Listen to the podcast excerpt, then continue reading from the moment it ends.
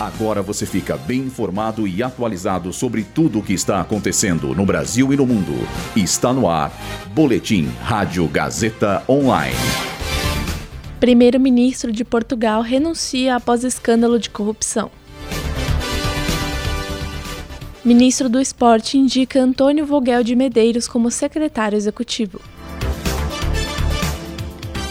Câmara aprova acesso à fisioterapia no SUS para pacientes após cirurgia de câncer de mama.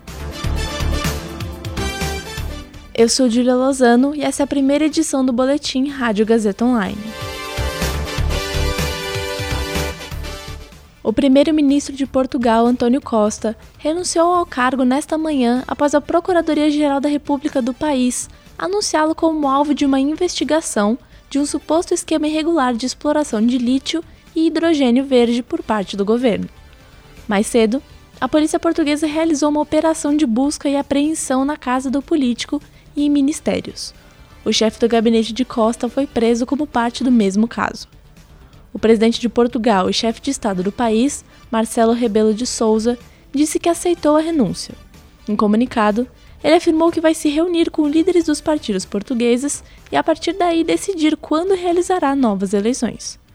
Em pronunciamento, Antônio Costa negou a participação nas irregularidades e disse entender que uma investigação do tipo, abre aspas, não condiz com a função de primeiro-ministro, fecha aspas.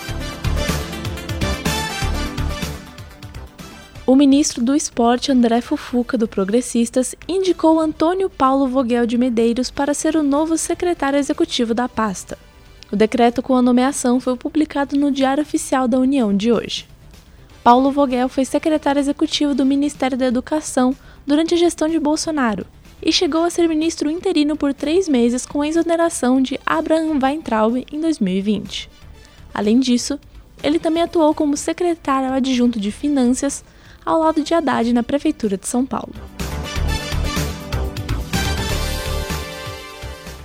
A Câmara dos Deputados aprovou um projeto de lei que prevê fisioterapia gratuita para pacientes que tenham feito cirurgia por conta do tratamento de câncer de mama. A medida vale para mulheres e homens que tenham feito o procedimento e deverá ser disponibilizado no Sistema Único de Saúde. Segundo a proposta, a fisioterapia será garantida em todos os casos de complicações por conta do tratamento para a neoplastia mamária não apenas os problemas relacionados à cirurgia de ressecção do tumor. O texto agora segue para a avaliação do Senado. Esse boletim contou com roteiro de Dília Lozano e Luísa Rocha, suporte técnico de Agnoel Santiago, supervisão técnica de Roberto Vilela, supervisão pedagógica de Rogério Furlan, direção na Faculdade Casper Libero, Marco Vale. Boletim Rádio Gazeta Online. Rádio Gazeta Online. Você conectado.